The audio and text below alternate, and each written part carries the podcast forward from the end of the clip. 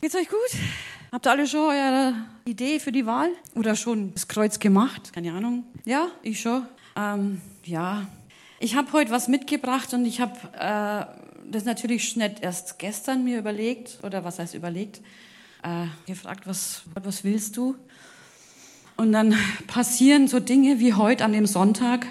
Also mich hat es gestern echt tief erschüttert, was in Israel passiert ist. Ist das okay so mit dem Mikro? Irgendwie ist es so halt. Okay.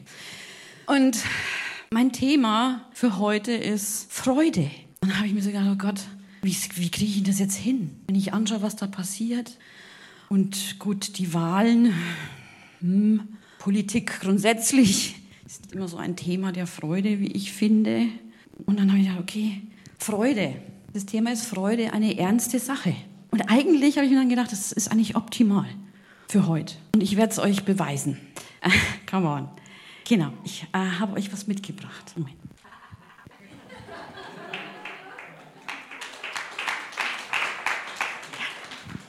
Ein, eine Klinik, eine Universitätsklinik in Jena hat festgestellt, das ist eine Binsenweisheit, dass Lachen gesund ist. Wer hat heute gelacht, jetzt gerade eben?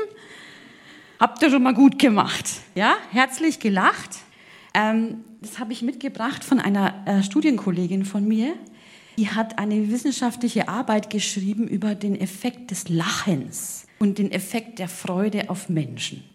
Und dann hat sie uns das so einfach mal geschenkt. Da habe ich gedacht, ach, das passt gerade, das nehme ich jetzt mal mit. Also ihr könnt noch mal kurz mich anschauen. Ihr, wo bin ich denn zu Hause? Welche, welche Kamera ist online? Zu Hause? Ich bin's. So, es ist ein bisschen blöd, weil das riecht komisch und ich mache es jetzt wieder runter. Äh, genau. Und diese Universitätsklinik hat festgestellt, dass Lachen gesund ist. Das wissen wir eigentlich schon. Kinder lachen pro Tag fast 200 bis 400 Mal. Erwachsene, was schätzt ihr? 50? 20? 110, Bettina, 110, das, das ist Bettina, jawohl. Okay, ich sag's euch, im Schnitt 15 Mal. Ja, herzlich willkommen. Lachen ist ein echter Gesundheitsbrunnen. Also rein physiologisch, anatomisch. Er versorgt unser Gehirn mit Sauerstoff, mit mehr als sonst. Er verbessert unsere Lungenfunktion durch die Atmung. Ja, also wenn ihr richtig herzhaft lacht. Er massiert die inneren Organe. Ja, wenn du dann so lachst und dann wackelt es ja hier manchmal so und dann was du da drinnen passiert, was Muskeln und so, ne? Und er stär, es stärkt unsere Immunabwehr. Stresshormone, welche auch immer, bauen sich ab und Glückshormone werden freigesetzt. Hm. Und äh, diese Predigt habe ich mir gedacht, okay, es ist eine ernste Sache, Freude. Ja, wenn du, wenn du dich nie freust, kann das, oder wenn du dich viel freust, kann, kann es auch körperlich was mit dir machen. Und auch das Gegenteil.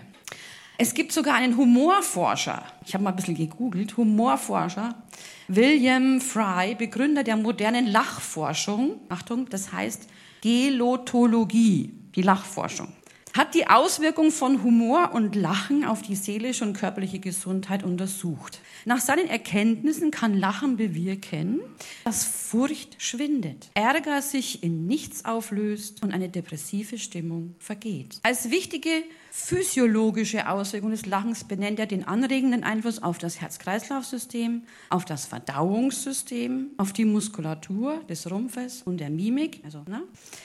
Und die Stärkung des Immunsystems, habe ich schon erwähnt. Humorvoll empfiehlt dieser Lachforscher gesundheitsbewussten Menschen regelmäßig das Lachen zu üben, denn es sei eine Leibesübung mit dem Zuckerguss des Amüsements. Das fand ich schön. Deswegen habe ich das, das möchte ich euch auch mal so mitgeben. Ähm, was, wie geht's dir gerade so? Bist du oder welche? Wer bist denn? Bist du ein fröhlicher Mensch? Bist du einer, der eher so schön nüchtern, ja, nur nicht emotional werden? Fällt mir schwer, wer mich kennt. Wer meine Familie kennt, der weiß auch, dass wir eine Familie sind, die sehr viel lacht und nicht gerade still ist. Manchmal sehr zum Leidwesen einiger meiner Schwiegersöhne, die damit überhaupt nicht klarkommen. Mittlerweile schon. der Lukas hört und der Alex irgendwann. Genau. Was bist du für ein Zeitgenosse? Bist du eher ein fröhlicher Mensch, positiv oder geht es dir so wie vielen? Also wenn ich zum Beispiel am Samstagmorgen einkaufen gehe, ich weiß nicht, da ist es das so, so, die Menschen laufen so, ja, suchen ihre Angebote. Irgendwo, es ist wenig Freude da. Ähm, bist du einer, der auch so das äußern kann? Oder versuchst du dich zu zügeln? So stille Freuden, Freude, Freude. Geht das? Ich glaube schon. Aber dazu vielleicht später mehr. Also, ähm, ich glaube, man kann jemanden schneller zum Weinen als zum Lachen bringen. Glaubt ihr das auch? Also, außer ich habe so, ne, so Klauen oder so. Aber, oder auch jemanden eine Freude machen. Ja, das sind also Wörter. Ähm, mit jemandem weinen finde ich es leichter, wie sich mit jemandem zu freuen, oder? Also wenn sich jemand freut, wenn ich jemanden begegne, der sich richtig freut über irgendwas, der hat ja einen Grund meistens. Und dann erzählt er mir den Grund. Und dann, wow, echt toll. Ja, dann finde ich den, den Grund auch cool. Ich freue mich für ihn, dass es passiert. Aber manchmal denke ich mir, oh, das ist schon cool, das würde ich mich, könnte mir auch gefallen. So. Wisst ihr, was ich meine? So, dieses von Herzen freuen, sich das, ihm das so gönnen und da mitfeiern und sagen, hey, super, ich, ich freue mich für dich. So richtig ehrlich. Ich finde, das ist, ist schwerer, als wenn jemand traurig ist und ich werde auch dann traurig, weil er traurig ist. Aber gut, vielleicht ist es eine Typsache. Ähm, dass Freuen wichtig ist und dass Freude eine Sache ist, die auch in der Bibel vorkommt, und zwar nicht zu knapp. Ähm, steht zum Beispiel schon mal im, in dem Buch der Sprüche 1722. Ein fröhliches Herz macht was? Macht den Körper gesund und bringt gute Besserung. Aber ein trauriges Gemüt macht kraftlos und krank. Ja? Ist jetzt Freude ein überflüssiger Luxus für Gottes Kinder?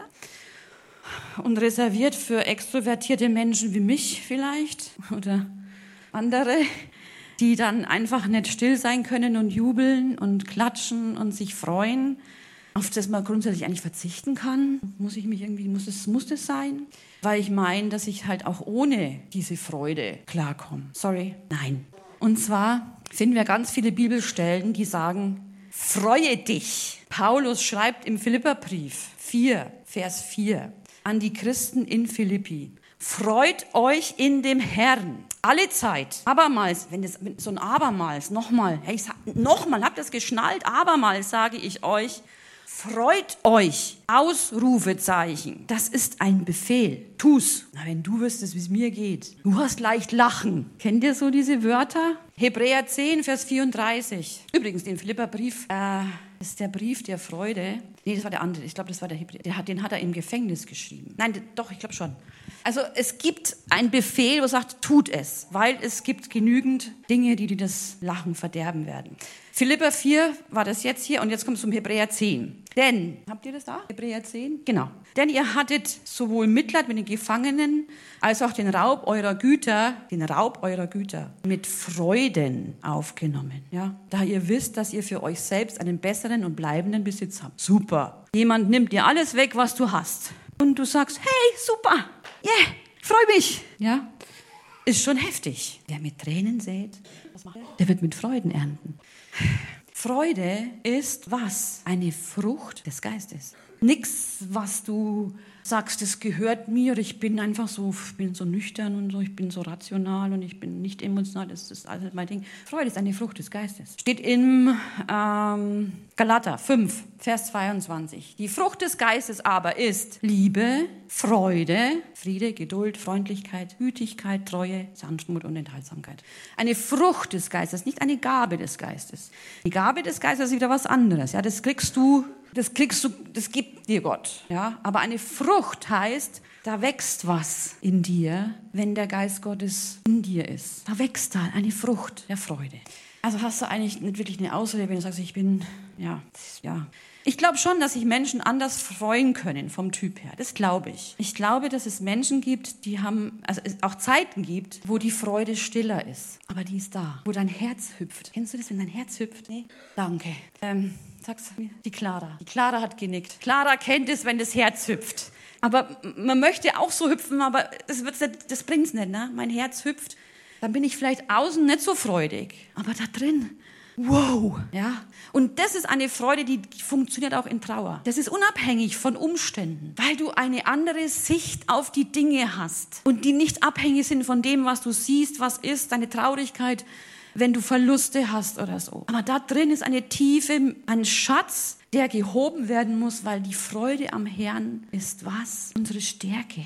Eigentlich heißt es nicht unsere Stärke. Es steht im Nehemia, diese Aussage. Nehemia 8, Vers 10. Nehemia, ich nehme euch mal so ein bisschen zurück in das Alte Testament und in die Geschichte Israels. Sehr passend heute irgendwie. Weil unsere Geschichte, die Geschichte der Christen, ist so eng verwoben mit der Geschichte des israelischen Volkes des Staates Israel. Und deswegen passt es auch ganz gut. Nehemia hat den Tempel wieder aufgebaut, zu einer Zeit, als ein Teil von den, äh, vom Volk äh, Israel noch in babylonischer Gefangenschaft weggeführt war. Und er als Statthalter von dem, äh, von dem König dort in Babylonien dazu die Erlaubnis erhalten hat, zurückzukehren und den Tempel wieder aufzubauen für das Volk. Und das hat er auch gemacht. Und er hat das unter viel Widerstand gemacht. Das heißt, das Volk, wo dort die Samariter, die hatten, haben das so beobachtet, die Israeliten kommen zurück und bauen Tempel und so, hm, wollten sich zuerst ein bisschen ein oder andocken.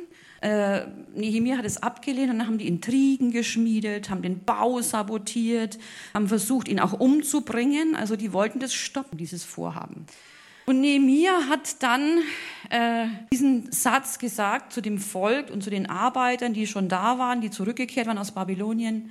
Die Freude am Herrn ist eure Stärke. Wörtlich übersetzt heißt es Sicherheit. Die Freude am Herrn ist eure Sicherheit, euer Schutz, eure Zuflucht eine Festung, eine Bergfeste oder ein Hafen. Ja, das ist was anderes, oder? Das heißt, die Freude am Herrn schützt mich, gibt mir Sicherheit, bewahrt mich. Du kommst nicht ohne sie aus. Die Freude am Herrn, du brauchst sie. So viele Menschen versinken in Traurigkeit ihr Leben lang und schlimme Dinge passieren. Ich erlebe immer wieder Zeugnisse von Menschen, denen auch schlimme Dinge passieren als Christen. Aber irgendwann kommt wieder ein Tag oder eine Stunde, wo sie sich in ihrem Herrn freuen und nicht depressiv werden und nicht aufgeben und nicht schwarz sehen, sondern diese, diese, diese Bergfeste, wo sie drin sind und wo diese, diese Freudlosigkeit und diese Trauer nicht hin kann. Du brauchst das, wir brauchen es. Und wenn ich die Zeiten so anschaue, glaube ich, ist es mehr denn je notwendig. Wenn die Christen rumlaufen, so, wie alle anderen auch, wo ist der Unterschied? Wenn ich mich nur freue, weil alles gut ist, wo, ja, freut euch alle Zeit, alle Zeit. Ich habe auch also ich predige das mir ja auch. Ja, und ich will auch nicht oberflächlich sein. Ja, ich kann schnell mal Halleluja rufen und so aussehen, als ob ich mich freue. Aber da drin kann keiner abschätzen, was Sache ist. Ja, und es wird mir auch nicht helfen. Aber die echte Freude im Herrn, dann hüpft mein Herz, wie bei der Clara. Und wenn es aber nur kurz, ja, aber ich weiß, hey Gott, ich kümmere mich um dich. Ich schaue auf dich und du kümmerst dich um dieses Problem. Und es ist eine Entscheidung.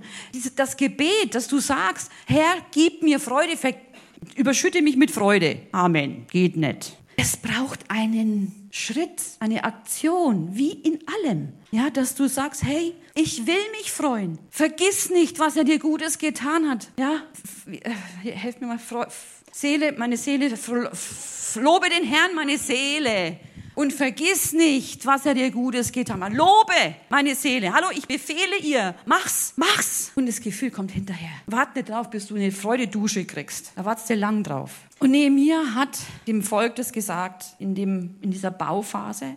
Und er hat es gesagt und dann haben sie gecheckt, ähm, dass sie Zeitpunkt an, an einem Zeitpunkt angekommen waren, wo das Laubhüttenfest gefeiert wird. Das Laubhüttenfest ist ein Fest der Juden, ein sehr hohes Fest, ein Freudenfest. Das Laubhüttenfest soll daran erinnern, wie die Juden aus Ägypten ausgezogen sind, wie Gott sie befreit hat und wie er sie durch die Wüste geführt hat, versorgt hat mit Manna, mit Wasser aus dem Felsen und wo sie in Laubhütten gewohnt haben. Und daran sollten sie sich erinnern und das sollten sie feiern ihre Befreiung aus Ägypten. Das ist ja auch ein Bild, ne? Befreiung aus Ägypten für uns. Sie sollten es feiern. Und das Laubhüttenfest war dieses Fest, äh, das findet immer am 15. Tag des siebten Monats statt und dauert acht Tage. Und in der Zeit, als sie den Tempel gebaut haben, haben die das, haben die das Fest gefeiert. Ähm, und zwar so, es steht, also wie man das feiern soll, steht, steht auch da, ich lese es euch mal vor, hier steht im dritten Mose, 23, 39 bis 43. Wenn ihr den Ertrag des Landes eingesammelt habt, sollt ihr das Fest Jehovas feiern. Sieben Tage. Am ersten Tag soll Ruhe sein und am achten Tag soll Ruhe sein. Und ihr sollt euch am ersten Tag Frucht von schönen Bäumen nehmen, Palmzweige und Zweige von dicht belaubten Bäumen und von Bachweiden und sollt euch vor Jehova, eurem Gott, freuen. Sieben Tage. Party! also ich feiere gern. Wer mich kennt, nicht nur weil, na, Party, so, aber hallo, Gott befiehlt seinem Volk, freut euch sieben Tage. So einen Gott hast du. Sieben Tage Freude. Befehl. Gott weiß warum. Glaub's mir. In Laubhütten sollt ihr wohnen sieben Tage, damit eure Nachkommen wissen, was ich die Kinder Israel in Hütten wohnen ließ, als ich sie aus Ägypten führte. Ich, der Herr, euer Gott.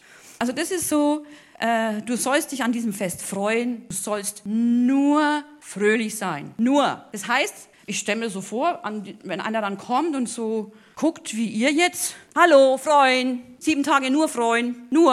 Ach, sorry, ich hab's vergessen. Ja. Also, ich glaube, Freude, bewusst sich darauf fokussieren, setzt was frei. Wenn du Menschen begegnest, die sich freuen, die fröhlich sind, die lächeln, das setzt auch was frei, oder? Wenn du, wenn du jemanden begegnest, der so, wenn du in die Gemeinde kommst und dich freust. Ich war heute auch traurig wegen der ganzen Geschichte in Israel. Aber dann hat, hat, hat das Lobpreisteam angefangen zu singen und zu spielen. Und ja, egal wie hoch der Berg, mein Gott hat gesiegt. Freude, oder? Und jetzt kommt eigentlich der Versuch, ich hoffe, ich schaff's, dass ich euch damit anstecken kann. Und zwar, also das war so die, die Feier von Jehemia, die haben also umzingelt von Feinden den Tempel gebaut und haben das Laubhüttenfest gefeiert. Sieben Tage Freude, Befehls. Und jetzt nehme ich euch mal wieder mit zurück ins Neue Testament. Ähm, und zwar in, in, ein, in Johann, ins Johannesevangelium, Kapitel 6 und Kapitel 7. Ich hoffe, jetzt kommt das, dass ihr auch euch freuen könnt, ob euer Herz hüpft oder ob ihr jubelt. Das hängt vielleicht schon ein Stück weit von eurem Charakter und von eurem, ja, wie ihr halt so seid ab. Aber im Kapitel 6 passiert die, die Speisung der 5000, wo Jesus aus fünf Broten und zwei Fischen eine riesige Menge ernährt. Und zu der Zeit waren viele Juden in Israel, weil das Passa und das Laubhüttenfest bevorstand. Und da sind die am Start alle gewesen. Also war richtig was los. Ähm, und Jesus speist diese Menschen mit fünf Broten und zwei Fischen. Und nachdem das passiert war, ähm, hat sich natürlich rumgesprochen, kamen am nächsten Tag noch mehr Leute. Ja? Israel ist voll. Jesus tut dieses Wunder und dann sagt er, ähm, also am nächsten Tag kommen die Menschen wieder zu ihm und wollen natürlich ja, mehr. Und er sagt, ja, ihr kommt halt zu mir, weil ich ein Wunder gemacht habe. Ja, ihr wollt halt wieder essen. Ja, es war das Laubhüttenfest, feiern, essen und so. Und das Laubhüttenfest erinnert an was? An den Zug von Ägypten ins gelobte Land. Und in dieser Wüstenwanderung, 40 Jahre, hat Gott dieses Volk mit Brot aus dem Himmel versorgt, mit Manna. Und dann tut Jesus dieses Brotwunder. Ja? Und dann sagt er in Johannes 6, 48, nachdem sie ihm gesagt haben, okay, wir wollen eigentlich, na, was ist na, noch ein Wunder, sagt er was? Ich bin das Brot des Lebens. Eure Väter haben das Manna gegessen in der Wüste und sind gestorben. Dies ist das Brot, das vom Himmel herabkommt, auf das wer davon isst, nicht sterbe. Ich bin das lebendige Brot vom Himmel herabgekommen. Jeder Jude wusste, was, was er sagt, weil das ist ihre Historie. Das wissen die, das feiern die am Laubhüttenfest. Sieben Tage lang. Und dann kommt er und sagt, nachdem er dieses Brotwunder getan hat. Und sie immer, boah, ja. Und dann steht er auf und sagt diese Worte. Ich habe dann immer, ich denke dann immer, wie kann ein Jude nicht schnallen, dass er es ist? Ja, weil sowas. Aber das ist ein anderes Thema. Aber wie, lasst uns das mal schnallen. Wenn jemand von diesem Brot isst, wird er in Ewigkeit leben. Hm. Das Brot aber, das ich geben werde, ist mein Fleisch, welches ich geben werde für das Leben der Welt. Du bist nicht mehr Sklave der Sünde. Wir haben es vorhin gesungen. Du hast keinen Geist der Knechtschaft mehr. Du hast einen Geist der Sohnschaft, der ruft was? Aber, lieber Vater, Abba. Abba ist das Wort für Baba, Babi, ne? Ich, ich glaube, dass, dass in Israel die Kinder, wenn sie spielen oder irgendwie den, ihren Vater rufen, die rufen Abba. Wie toll. So sollst, so sollst du rufen, Abba, lieber Vater. Ja, Geist der Sohnschaft. Kommt da bei dir Freude auf? Ja, wir, wir Deutschen sind ein bisschen, ja, okay. Aber ich lege noch eins drauf. Okay? Kapitel 7. Laubhüttenfest. Nach diesem, nach diesem Wunder und nach dieser Aussage haben die Jünger zu ihm gesagt, also seine Brüder, Seine leiblichen Brüder haben zu ihm gesagt, pass mal auf, geh doch mal nach Jerusalem und sag das dort auch, weil du wirst ja, dass deine Botschaft gehört wird und so. Ne? Und wir lesen aber, dass sie damals versuchten, auch ihn schon zu töten. Ne? Und er hat es abgelehnt. Sagt, nee, ich gehe nicht. Nee, ist da noch in Galiläa rumgelaufen und so. Dann sind die anderen vorausgegangen und er kam dann nach ja, und ist dann äh, zum Laubhüttenfest nach Jerusalem gegangen, Kapitel 7. Und beim Laubhüttenfest gab es eine Tradition. Und zwar hat dann am, am letzten Tag, ähm, also hat, hat, es gibt Geschichtsschreiber, dieser Geschichtsschreiber Josephus erzählt, dass an dem, an dem letzten Tag äh, wirklich bis zu zweieinhalb Millionen Juden am Tempelberg waren, zu Zeiten Jesu. Also, ja, gebt euch das mal. Die Riesenmenge. Und hat da gefeiert. Also, weiß nicht, ob die, wie viel passen in die Allianz Arena? Wie viel? Das ist ein Witz, oder? Also, drei Allianz Arenen voll. Voll Menschen. Wie viel habe ich gesagt? Ach Gott, ist lang. Ach ja. 30 mal so viel. Sorry. Also, ne? nur mal so, dass man so ein bisschen eine Vorstellung hat. Denkt euch das mal so, so war die Situation, als Jesus nach Jerusalem, nach Jerusalem ging zum Tempelberg und zum Laubhüttenfest. Und da gab es diese Tradition, dass der hohe Priester mit einer goldenen Kanne Wasser aus dem Teich Siloa, sagt euch das was, Siloa?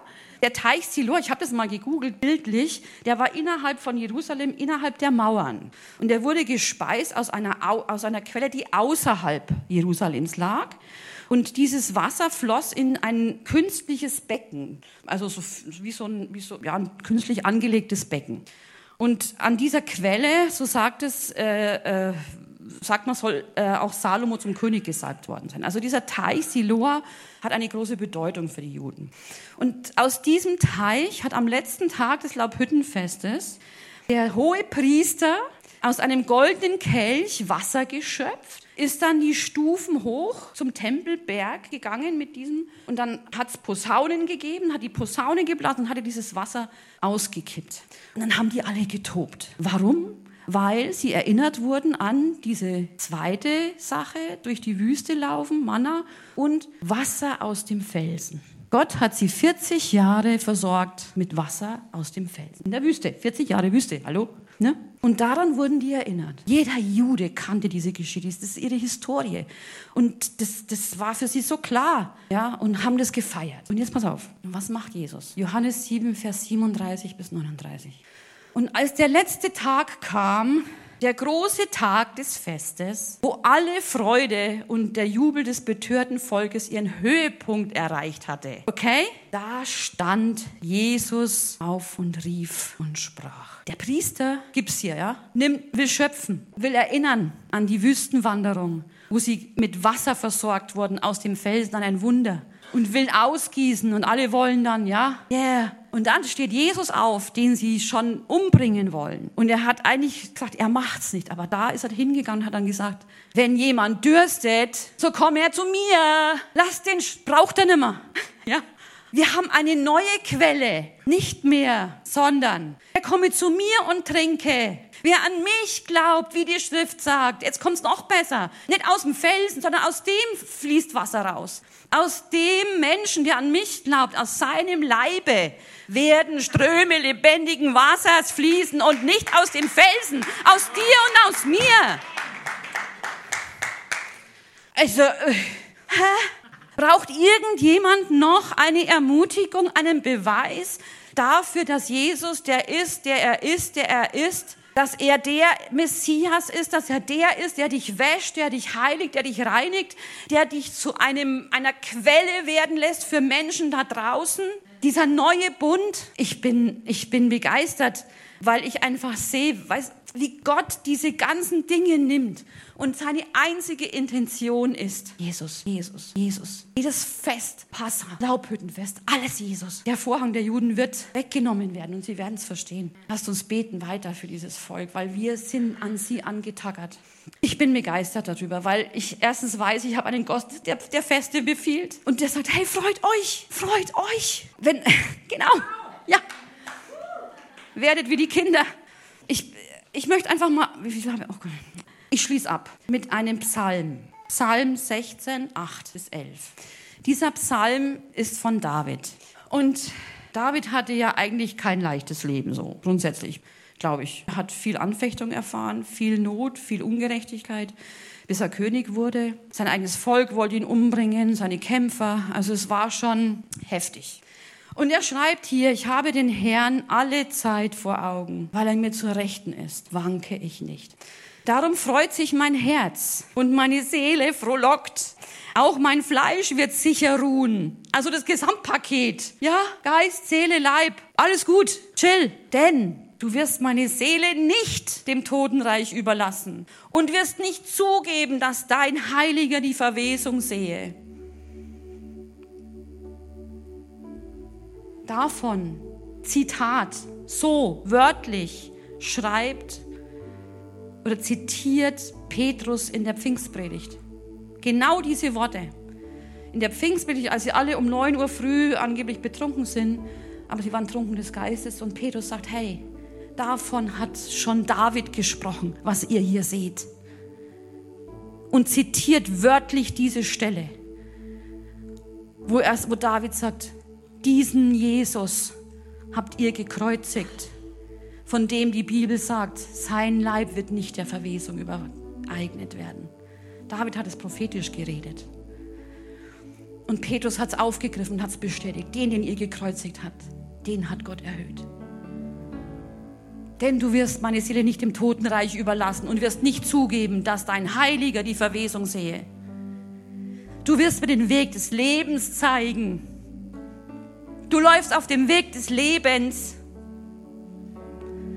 Fülle, Fülle von Freude ist wo? Vor deinem Angesicht. Wenn du vor Gott bist, da ist Fülle von Freude. Wie kannst du traurig sein? Wenn du Gott begegnest, kann das nicht, das geht nicht. Fülle von Freude ist vor deinem Angesicht. Es ist mir völlig egal, wie du dich freust. Ob du nur dein Herz hüpfen hörst und sagst, ich kann es nicht äußern, ich bin einfach, hm, ich bin halt so. Oder ob du laut schreist oder jubelst, so wie ich. Ich habe am, am äh, in Staffelstein am Fluss, am Flussbad, am, auf der Seebühne mit einem Mann gesprochen, der hat sich das so angeschaut und die Musik und die Lieder und wie, wie Lobpreiser da gefeiert haben. Und dann hat er gesagt, nee, also, na, bin ich nicht einverstanden. Das ist nichts, na? Also echt, na, das geht nicht. Sein Sohn, der neben ihm saß, der Mann war schon älter, hat gesagt, Moment einmal. Ich hab die gesehen im Sommer bei 35 Grad. Die, und die Schwarzer da, die Lena hat er gemeint. Die dunkelhaarige da, ne? die dunkelhaarige. Und die, das waren 35 Grad, gesagt, ich habe das beobachtet. Die hat voll durchgezogen. Das kann man nicht, wenn das, wenn das nicht echt ist. Ja, wie beurteilst du denn, ob jemand sich freut oder nicht? Steht mir doch gar nicht zu. Ich habe dann nur zu dem Mann gesagt, schauen Sie, ich wage es nicht zu urteilen, wie sich jemand freut und ob er sich freut. Bin ich, wer bin ich? Ich freue mich, weil ich weiß, wer ich in Christus bin. Weil ich weiß, dass in mir eine Quelle ist. Weil ich weiß, dass mein Erlöser lebt. Weil ich weiß, dass er für mich ist. Dass er über mir lächelt. Dein Vater, dein Papa, dein Abba lächelt über dir. Und wenn er noch nichts, wenn du noch nicht weißt, dass er über dir lächelt, dann, dann, dann gib ihm dein Leben und der Himmel wird über dir lächeln. Und zwar ewiglich. Und dann gehst du vor sein Angesicht und dann ist da Freude die Fülle. Und wenn du traurig bist und Not hast und Verlust hast, dann geh vor ihm und da wird Freude die Fülle sein. Du hast keine andere Wahl. Es liegt an dir, nicht an Gott.